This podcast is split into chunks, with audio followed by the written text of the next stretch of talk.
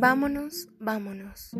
Autor James Matthew Barry. Narrado por Mariana Anaya. Campanilla, dijo Peter amablemente. Esta dama dice que desearía que tú fueras su hada. Campanilla contestó con insolencia. ¿Qué dice Peter? A Peter no le quedó más remedio que traducir. No es muy cortés. Dice que eres una niña grande y fea, y que ella es mi hada. Trató de discutir con Campanilla. Tú sabes que no puedes ser mi hada, Campanilla, porque yo soy un caballero y tú eres una dama. A esto, Campanilla replicó de la siguiente manera: Cretino.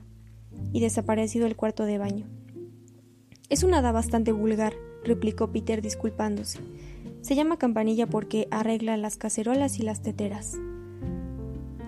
Ahora estaban juntos en el sillón y Wendy siguió importunándolo con preguntas. ¿Y si ahora ya no vives en los jardines de Kensington? Todavía vivo allí a veces. Pero ¿dónde vives más ahora? Vivo con los niños perdidos. ¿Quiénes son esos? Son los niños que se caen de sus cochecitos cuando la niñera no está mirando si al cabo de siete días nadie los reclama, se les envía al país de nunca jamás, para sufragar gastos. Yo soy su capitán. ¡Ah! ¡Qué divertido debe ser!